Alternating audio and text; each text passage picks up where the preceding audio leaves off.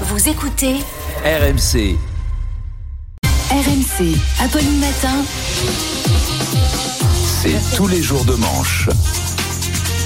Et bonjour. Et bonjour Bonjour à Arnaud. tous. Bonjour. Alors, bonjour Guillemette. Alors, dans un instant, Apolline, vous recevrez Marie-Hélène Toraval, la mère de Romans-sur-Isère. The place to be.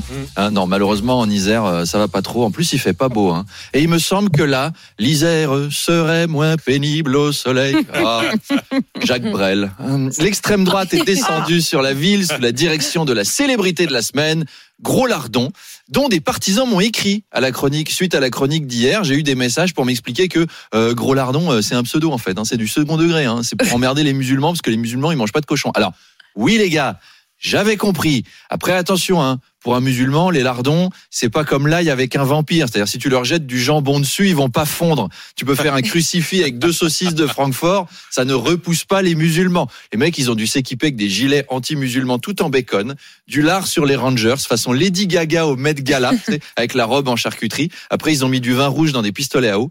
Et en, en plus, en plus, ils se sont un peu fait fumer, hein, les potes à gros lardons. Trois tonnes de lardons fumés dans l'Isère. Ça va faire une belle tartiflette pour les touristes. Ça a changé le nom des truands. Hein. Mm. Avant, c'était Joel des soudeurs, Dédé la mitraille, Polo la chignole. Maintenant, t'as gros lardon, porcinet, colonel moutarde.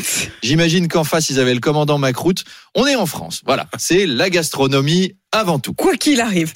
Alors d'ailleurs sur CNews hier, Jean-Marc Morandini présentait un débat. Faut-il s'inquiéter des manifestations de l'ultra-droite dans plusieurs villes de France? Oui, un débat typique de CNews qu'on va revivre ici. Et bonjour, bienvenue dans Morandini Live. Avec aujourd'hui, faut-il s'inquiéter des manifestations d'ultra-droite en France? Car il y avait 80 jeunes d'ultra-droite à Romans. Alors Philippe de Villiers, est-ce inquiétant? Eh Bien sûr que c'est inquiétant. 80, ça n'est pas assez. Comment voulez-vous euh, qu'on triomphe du grand remplacement avec simplement 80 personnes? Même courageux et fiers, c'est insuffisant contre les hordes islamiques qui écoutent du rap de sauvageons. Vous les avez entendus rapper? Écoutez, j'ai découvert ceci, ça fait comme ça. On n'est pas tout seul. On est broliqué avec mes rebeux, on n'est pas tout seul. On n'est pas tout seul. C'était gros lardon contre gradure. On sent qu'ils sont terrifiés.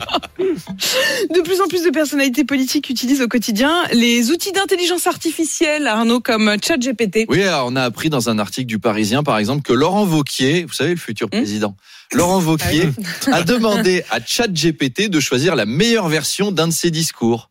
Un pauvre ChatGPT, hein. C'est être obligé de se fader toutes les versions d'un discours de Laurent Vauquier, même pour une machine, c'est pas humain. Après, pas avoir besoin d'une intelligence artificielle, enfin, il n'y a pas besoin d'avoir une intelligence artificielle pour savoir que le meilleur discours de Laurent Vauquier, c'est quand même le plus court, hein. Voire même pas de discours du tout, c'est encore mieux.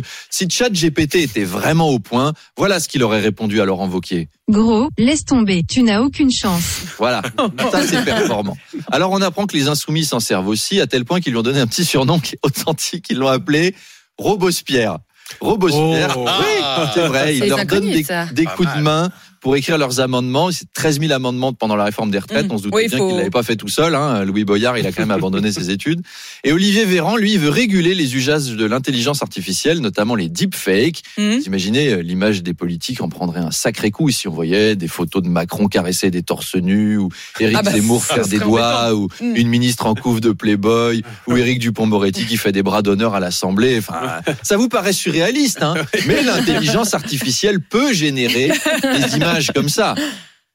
Et puis Arnaud, vous avez repéré une information sur le fils de Christine Lagarde. Oui, une belle histoire sur euh, Christine and the Kid. Alors vous, vous avez déjà Ah, compris, j'ai mon vu cher que Manu. Lui, En il fait, est au courant. fils de ça. Lagarde, il a Faut perdu toujours écouter sa mère. Ben voilà, parce qu'il avait perdu tout l'argent qu'il avait investi dans les crypto-monnaies. Euh, et euh, la patronne de la BCE avait quand même précisé que Junior l'avait ignoré royalement. Mm. Gros malin, va. Ta mère, elle a été ministre de l'économie, elle a dirigé le FMI et la BCE. Tu peux peut-être écouter ses conseils quand elle te dit qu'un investissement est foireux. Heureuse- heureusement, Ah. tous les enfants d'économistes ne sont pas aussi. Ah, Kevin. Le petit Bon, Kevin petit le Kevin. Chypre, il écoute toujours les conseils de son papa. Retrouvons tout de suite un épisode de notre nouvelle Ah. série, La petite maison chez les Le Chypre. Ah, ah. Oh mon Dieu. Ah, c'est un jour que j'avais. Écoute, euh, Kevin, n'investis jamais dans du bitcoin. Grand-papy m'a déjà prévenu que c'était une valeur beaucoup trop volatile. N'est-ce pas, grand-papy le Chypre? Euh, tout à fait. Euh, les crypto-monnaies, euh, je déconseille euh, vivement. Il vaut mieux investir dans un bon vieux portefeuille en Deutschmark. Eh bien, très bien.